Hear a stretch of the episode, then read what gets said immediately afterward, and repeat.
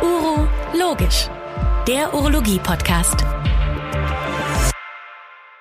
Herzlich willkommen, meine Damen und Herren, liebe Zuhörerinnen und Zuhörer bei einer neuen Folge des Urologisch Podcastes der Deutschen Gesellschaft für Urologie. Hier spricht wieder Christian Wülfing aus Hamburg. Ich freue mich auf eine neue Folge und freue mich ganz besonders auf unseren heutigen Gast. Es ist nämlich der amtierende Präsident der Deutschen Gesellschaft für Urologie, Professor Martin Kriegmeier aus München. Lieber Martin, herzlich willkommen hier im Podcast.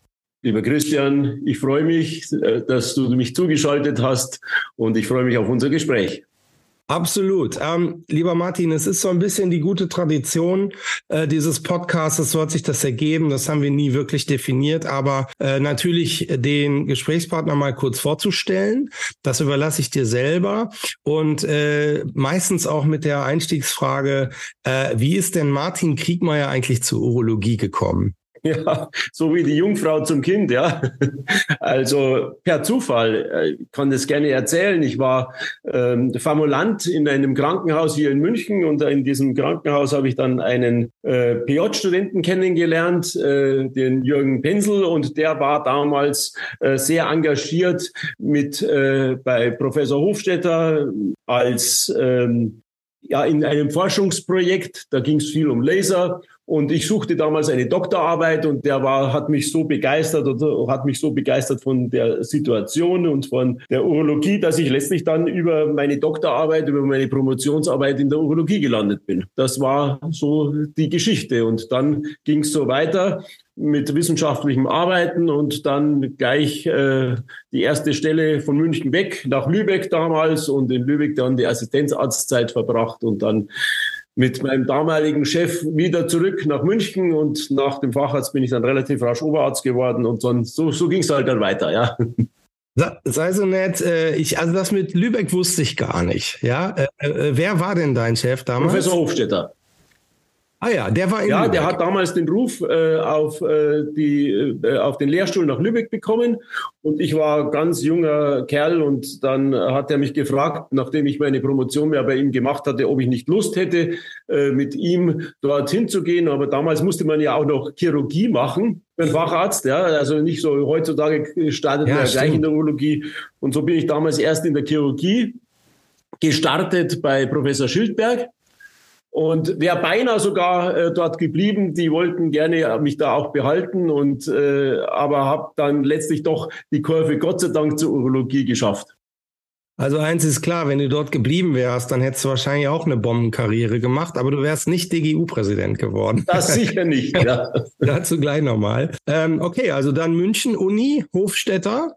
ja. Und wie ging's weiter?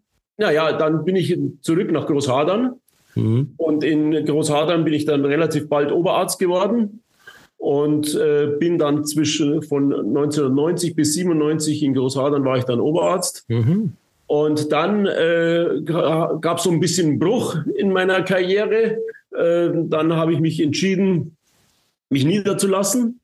Bin dann äh, zunächst einmal Belegarzt geworden und äh, habe dann es geschafft, allerdings die äh, urologische Klinik hier in Planegg zu, zunächst einmal zu pachten, zusammen mit äh, meinem Partner und Freund Ralf Oberneder. Mhm. Und äh, wir haben diese Klinik dann betrieben und geleitet. War die vorher schon da als Klinik? Die war vorher schon da. Die gab es schon seit äh, äh, den 70er Jahren.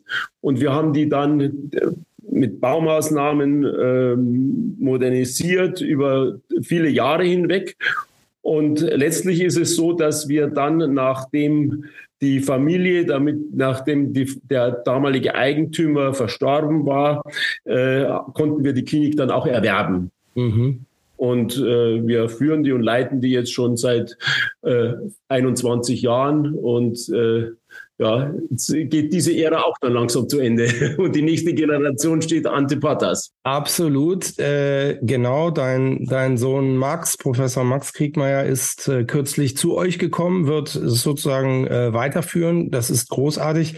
Ähm, ich bin mir sehr sicher, dass jeder in Süddeutschland weiß, was die urologische Klinik Planegg ist. Bin mir nicht so sicher, wie es äh, Also ich weiß es auch, ich bin aus dem Norden, aber ähm, vielleicht magst du es noch mal kurz erklären. Also ihr habt diese Klinik gekauft und ihr habt im Prinzip dort eine große urologische Klinik etabliert.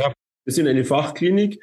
Wir haben nur mal, um so ein paar Kennzahlen zu sagen, wir äh, behandeln alle urologischen Entitäten. Ein Spezialgebiet von uns ist auch, dass wir äh, eine Vielzahl von geschlechtsangleichenden Operationen durchführen. Wir haben aber auch eine große Uro-Onkologie. Wir haben unsere Klinik in einem Departmentsystem aufgestellt.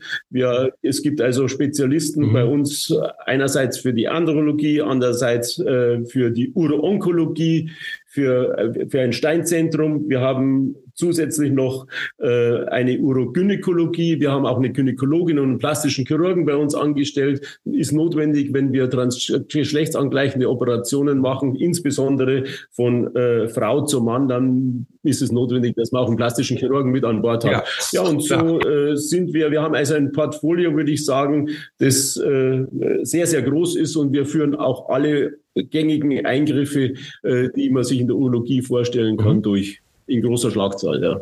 Ja, wie gesagt, äh, ich bin sicher, das ist jetzt, äh, dass die, die aus Süddeutschland, die bei dir in der Nähe sind, wissen das alles. Äh, ich, ich wollte es trotzdem noch mal einmal erwähnen, weil ich insbesondere spannend finde, wenn ich es richtig verstanden habe, ist euer Konzept, also klar, Department und so weiter, aber es ist ja auch von der Trägerstruktur ein bisschen anders, als man jetzt zum Beispiel bei kirchlichen oder kommunalen oder sonst welchen. Ihr seid ja eigentlich doch auch ein arztgeführtes System, kann man das so sagen? Ja, ganz klar. Wir, wir, es ist ein Eigentümer- und arztgeführtes System. Äh, die Eigentümer sind beides Ärzte. Das ist Ralf Obernieder und das äh, bin ich.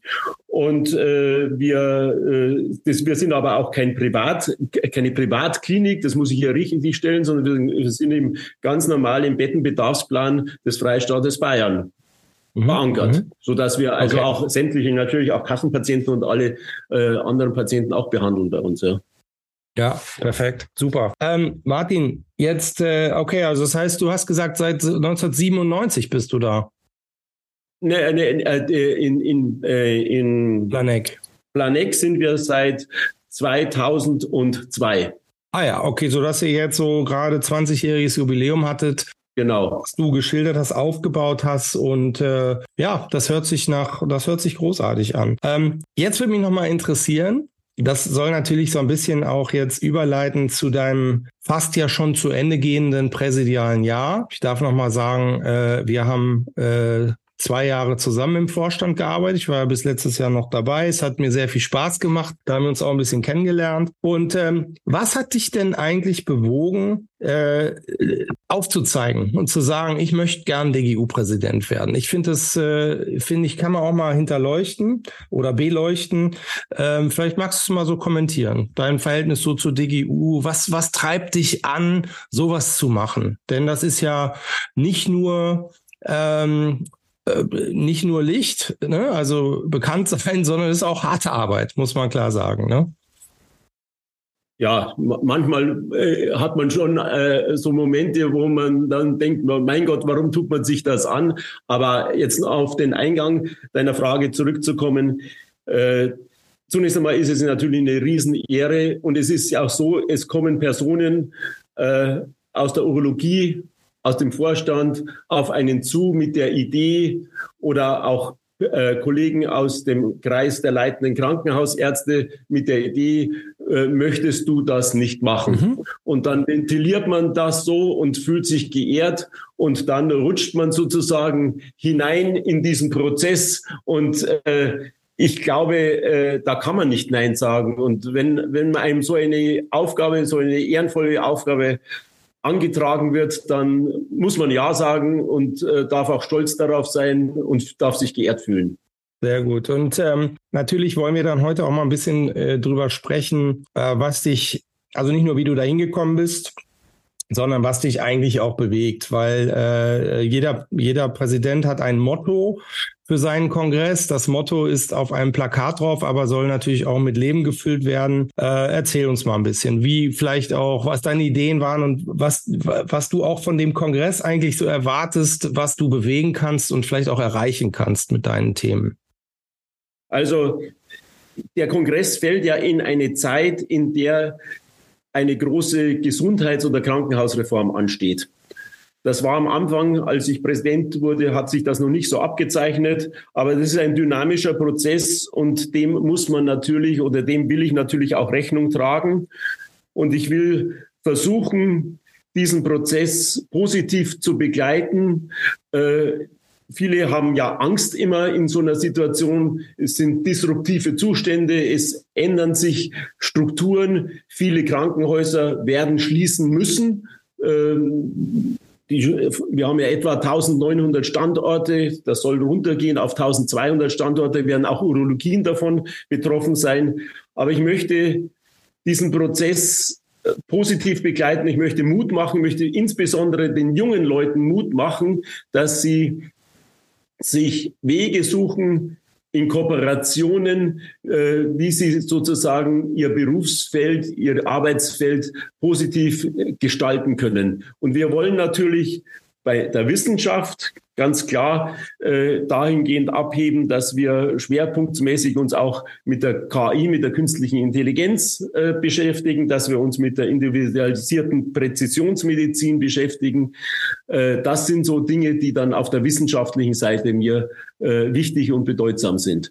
Und von dem Motto interdisziplinär, die Urologie ist ein großes, komplexes Fach geworden. Das ist nicht mehr ein, ein Nischenfach, so wie es vielleicht vor 30, 40 Jahren noch war, wenn man sich überlegt, wie viel Medikamente allein bei uns in der, zur Krebstherapie eingesetzt werden, wie komplex das alles geworden ist. Das ist alles nicht mehr allein zu schaffen. Das ist nur im Team zu schaffen. Und das, und das bedeutet, dass man auch über seinen Tellerrand in die anderen Fachdisziplinen hinausschauen muss und deshalb dieser interdisziplinäre Ansatz. Und wir werden auch viele interdisziplinäre Kollegen bei uns auf dem Kongress haben, die hier Fachvorträge halten werden. Ich glaube, es sind fast 40, 40 äh, Personen aus anderen Fachdisziplinen, die bei uns hier äh, präsentieren werden. Das Kongressprogramm ist online. Wir gehen davon aus, dass der Kongress sehr gut besucht werden wird. In Leipzig wird er stattfinden, dein Kongress. Ähm, was mich wirklich äh, beeindruckt, lieber Martin, ich sag mal unter uns, diese Themen und Schlagwörter Interdisziplinarität und so weiter, das, das ist, äh, das gab es schon oft. Das ist aber natürlich total aktuell, hast du recht. Aber dieser, dieses Thema mit der Krankenhausreform ist äh, wirklich, wenn man das auch nochmal zurückblickend anschaut, letztes Jahr war das noch gar kein Thema, aber es ist ja wirklich wie eine Lawine reingekommen. Alle sind aufgeregt, alle sind irgendwie damit beschäftigt. Finde es sehr gut, dass du äh, in Richtung der jüngeren Kollegen da auch nochmal ein Statement abgegeben hast, nämlich zu sagen, lasst euch nicht entmutigen, sondern im Gegenteil, lasst uns gestalten, bevor wir selbst gestaltet werden. Vielleicht kann man es so sagen. Ich unterstelle, dass du sowieso ein bisschen so tickst, wenn du gewohnt bist, ein Krankenhaus ärztlich zu führen und äh, vielleicht nicht so sehr diese Strukturen kennst, dass du, äh, ich, ich will jetzt nicht sagen geführt wirst, aber dass du ähm, gewissermaßen dich da äh, mit administrativen Ebenen ähm, ähm, groß auseinandersetzen musst. Also das finde ich sehr gut und würde das unterstützen wollen. Und meine Frage vielleicht nochmal, also du würdest, äh, auch wenn dein Sohn die Entscheidung schon getroffen hat, du würdest deinen kleinen Kindern, die jetzt studieren wollen, schon sagen, studier Medizin und werd Urologe, oder? Ja, also mein das ist natürlich eine sehr subjektive äh, Sicht, aber für mich gibt es nichts äh, Schöneres, äh, als Urologe zu sein als, als Beruf. Das ist ja, es gäbe kein anderes Fach, das so vielseitig ist, äh, wo man so herausgefordert wird wie in der Urologie. Also ich habe das keinen, keine Sekunde bereut, allein wenn man sich überlegt, wir können Mikrochirurgie, große Tumorchirurgie machen. Also klar, wenn man konservativ tätig sein will, Neurologe, Internist, dann ist man natürlich im chirurgischen Fach nicht gut aufgehoben. Aber wenn man in ein chirurgisches Fach geht, dann ist für mich immer noch die Urologie ganz oben, Top Nummer One. Das finde ich ein super Statement, dem würde ich mich auch uneingeschränkt anschließen. Äh, und insbesondere in dem Kontext den du genannt hast, dass es ja im Moment in diesen Zeiten eben nicht so leicht ist, diese Fahne so hoch zu halten, weil man schon auch mit, ich meine ganz ehrlich, machen wir uns nichts vor, wir müssen auch mit Frustration und Unzufriedenheiten im Job gerade umgehen, äh, im Klinikbereich, im niedergelassenen Bereich. Das ist alles eine, ein ziemlicher Umbruch und deswegen finde ich es besonders gut, dass du dieses Statement bringst. Wir haben ja in der DGU, wenn ich das so sagen darf, an der Stelle auch, vielleicht können wir da auch nochmal darauf hinweisen, diesen Podcast. Wir haben ja wirklich auch viel, immer viel in die Richtung gedacht, wie können wir als Urologie den Nachwuchs für uns begeistern. Ja, und ich habe so ein bisschen nach wie vor, das seit vielen Jahren ein Thema, dass äh, die, die Urologe geworden sind, die erzählen sehr ähnliche Geschichten wie du. Nämlich, äh, ich war Formulant und dann hat mich einer und so, ich hätte es von selber gar nicht gemerkt mit Uro. Äh, und hinterher ist man so wahnsinnig begeistert als Arzt in diesem Fach. Und das auf die noch in der Entscheidung befindlichen Medizinstudierenden äh, zu übertragen, haben wir ja einen Imagefilm gemacht und haben eine eigene Homepage und so weiter. Ich glaube, äh, ich will das nur noch mal sagen, es ist glaube ich, wichtig, dass wir das weiter fortsetzen, damit wir auch den äh, Nachwuchs gewinnen. Und das hast du wunderbar mit diesem Statement äh, hier nochmal unterstrichen. Lieber Martin, jetzt. Vielleicht, ja? Entschuldige, dass ich da unterbreche. Ja. Und was mich halt besonders freut, ist, dass auch immer mehr Kolleginnen, immer mehr Frauen in unser Fachgebiet äh, finden. Ja. Und äh, an unserer eigenen Klinik äh, sind die Frauen schon in der Mehrzahl. Ach, guck mal an. Und, äh, ja, und das macht mich stolz. Ja, das ist toll. Das ist toll. Ähm, ich glaube, den Trend sehen wir alle, auch bei mir, aber auch bei allen anderen. Äh, Frauen kommen in die Urologie, das ist sehr begrüßenswert. Margit Fisch, deine Vorgängerin im Amt, hat das äh, sehr stark thematisiert. Sie ist ja das äh, auch lebendige Beispiel für erfolgreiche Frauen in der Urologie immer gewesen. Aber es folgen viele nach, das ist sehr schön, da gebe ich dir recht. Und jetzt so ähm, zum Abschluss des Podcasts kommt natürlich nochmal so die Frage, Martin. Also wenn so ein Kongress vorbei ist, ja, du wirst dich wahrscheinlich jetzt, äh, ist ja Endspurt jetzt, die, die Kongresstage selber äh, werden wahrscheinlich sehr spannend. Äh, ich habe es immer so wahrgenommen, dass der Präsident ähm, ja natürlich total absorbiert ist und äh, äh, so ein bisschen da auch im siebten Himmel ist, aber nicht wahnsinnig viel äh, auch, auch mitbekommt, weil es auch so durchgetaktet ist. Aber du hast äh, nicht nur tolle wissenschaftliche Themen organisiert, sondern auch äh, schöne äh, Ideen so für das Drumherum. Aber am Samstag ist es vorbei. So, dann geht der Staffelstab über an den nächsten. Das wird der Professor Krent sein.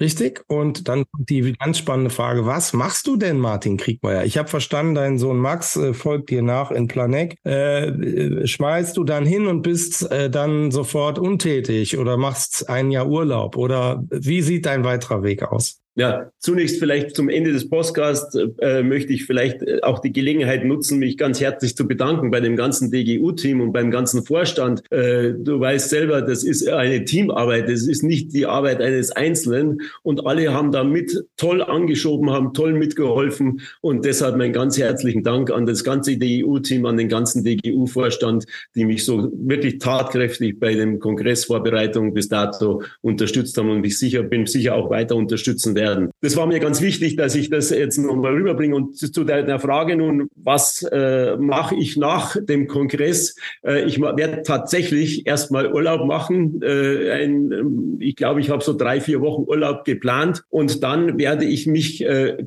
darauf konzentrieren. Wir haben noch einige größere Pläne hier bei uns mit der Krankenhauserweiterung, Schaffung eines ambulanten OP-Zentrums. Wir denken darüber nach, äh, eventuell auch eine Strahlentherapie an unserem Standort zu etablieren. Also ich werde mich in diese äh, strategischen äh, Weiterentwicklungen unserer Klinik einmischen, ganz erheblich, werde das weiter äh, äh, beeinflussen, werde mich allerdings aus dem klinischen Alltag schon etwas äh, zurück zurückziehen dann. Äh, ich glaube, das darf man nach fast 40 Jahren Berufstätigkeit auch äh, dann mal so äußern.